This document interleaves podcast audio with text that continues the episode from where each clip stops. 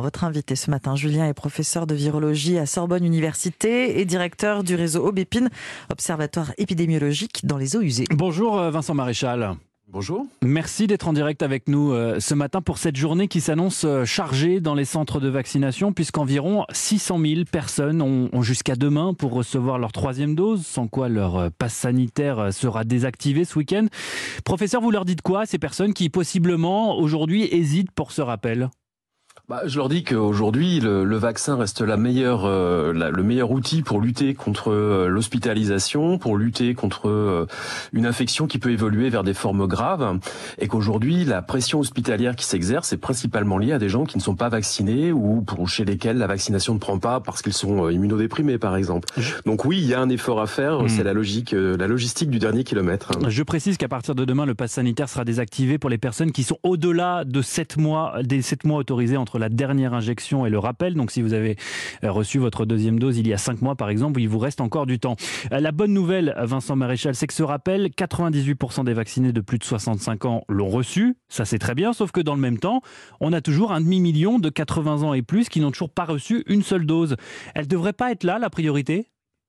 Alors si, enfin la, la, priorité de toute façon est d'aller euh, d'aller chercher euh, probablement ces personnes qui ne veulent pas se faire vacciner. Alors la question est est-ce qu'elles ne veulent pas se faire vacciner? Est-ce qu'il y a toujours une difficulté à, rejoindre? Exactement. Est-ce qu'il y a une difficulté effectivement particulière à ce qu'ils rejoignent les centres de vaccination, qu'on puisse leur apporter le vaccin? Il y a eu beaucoup d'efforts de fait, hein, notamment dans les régions.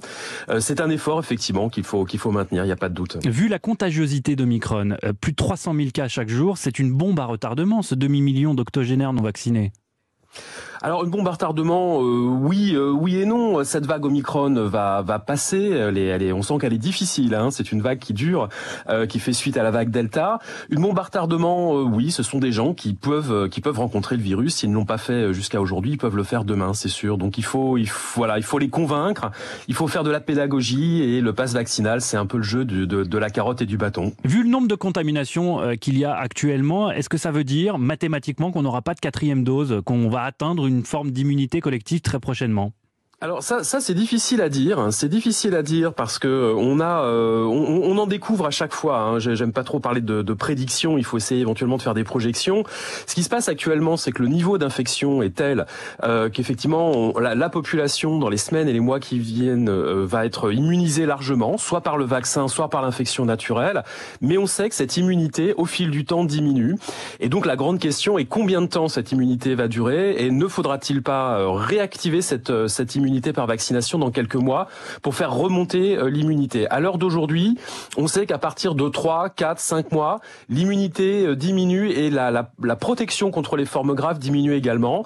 Euh, on peut aussi imaginer que le virus va changer progressivement de comportement et que circulant euh, dans une population en perdant progressivement de la virulence, dans une population qui est plus immunisée, il, il s'approche progressivement d'un de ces fameux virus qu'on a chaque année, des coronavirus qu'on a chaque année. Alors comme la grippe, voire même comme des coronavirus qui circulent. On a quatre coronavirus qui circulent chaque année euh, durant l'hiver et qui, qui, sont les principales causes de rhume. On peut imaginer qu'au fil des ans, ce virus évolue dans cette direction-là. Mais rappelons qu'il y a une problématique franco-française, hmm. européenne, et un problème d'accès au vaccin dans le reste du monde. Et ça aussi, il va falloir euh, y consacrer un peu de temps. Vincent Maréchal, on va très prochainement euh, recevoir en France un cinquième vaccin contre le Covid. La Haute Autorité de Santé doit rendre son avis dans les heures ou les jours qui viennent concernant le sérum Novavax. Vaccin très attendu par certains récalcitrants car il utilise euh, une technologie plus ancienne que l'ARN messager, c'est bien ça? Oui, tout à fait. Alors les, vaccins que nous avions, hein, vaccins ARN messager, vaccins à vecteurs viraux, euh, je pense à AstraZeneca ou Janssen par exemple, sont des vaccins qui vont euh, donc inciter notre organisme à produire eux-mêmes euh, la protéine virale contre laquelle on va se défendre, qui est la protéine de spicule. Hmm. donc on va vectoriser l'information génétique, soit par de l'ARN messager, soit par des vecteurs viraux. Ce sont des techniques très innovantes. La technique développée par Novavax, elle se rapproche beaucoup plus de ce qu'on appelle les vaccins recombinants ou les vaccins sous-unitaires, typiquement le vaccin contre l'hépatite B hein, est, fondé sur cette approche.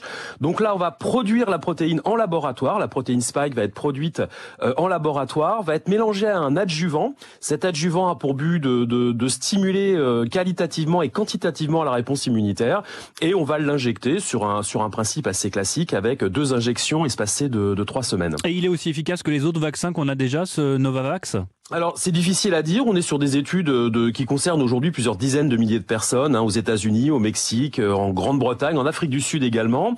Il faut savoir que c'est, ce vaccin a été testé à une époque où circulait principalement le variant alpha. en Afrique du Sud, c'était plutôt le variant bêta. les taux de protection qu'on obtient contre le variant alpha sont très bons. Hein. On est sur des taux de protection contre les formes graves, enfin les formes symptomatiques de la maladie qui est d'environ 90%. Donc on est à la hauteur hein, de ce qu'on connaît pour les bons vaccins. La question va se poser, c'est est-ce que ce type de vaccin euh, donne une bonne protection contre Omicron? Omicron ne circulait pas à cette époque-là hein, contre contre Delta.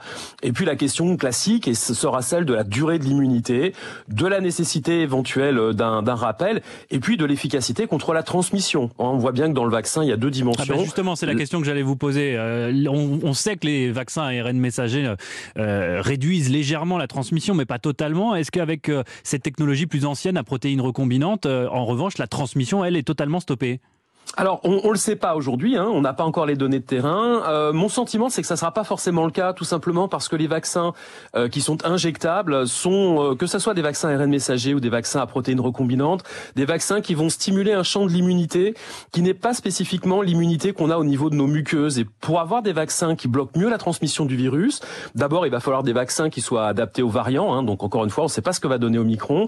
Et d'autre part, il faudrait des vaccins qui stimulent l'immunité qu'on appelle l'immunité mucosale, l'immunité au niveau des voies respiratoires notamment. Et ça, ça peut peut-être nécessiter des vaccins un peu différents, des vaccins qui seraient par exemple inhalés ou ou, euh, ou instillés dans les dans les voies respiratoires supérieures. Il, y a, il faut quand même savoir qu'aujourd'hui, on a hmm. plus de 300 on a plus de 300 projets de vaccins en cours, dont 130 euh, euh, vaccins ou projets de vaccins sont en développement clinique. Hein. Donc il y a encore des vaccins qui vont arriver. Alors il faut pas attendre hein, pour se faire vacciner. Là, je pense qu'on a largement ce qu'il faut sur le marché aujourd'hui, mais il y a encore des projets qui vont permettre peut-être d'améliorer des, vaccins qui vont mieux bloquer la transmission du virus dans l'avenir. Merci beaucoup Vincent Maréchal d'avoir répondu à nos questions euh, ce matin, de nous avoir éclairé. Euh, c'était euh, passionnant, je vous remercie. Je rappelle que vous êtes professeur de virologie à Sorbonne Université et directeur du réseau Aubépine. Très bonne journée à vous.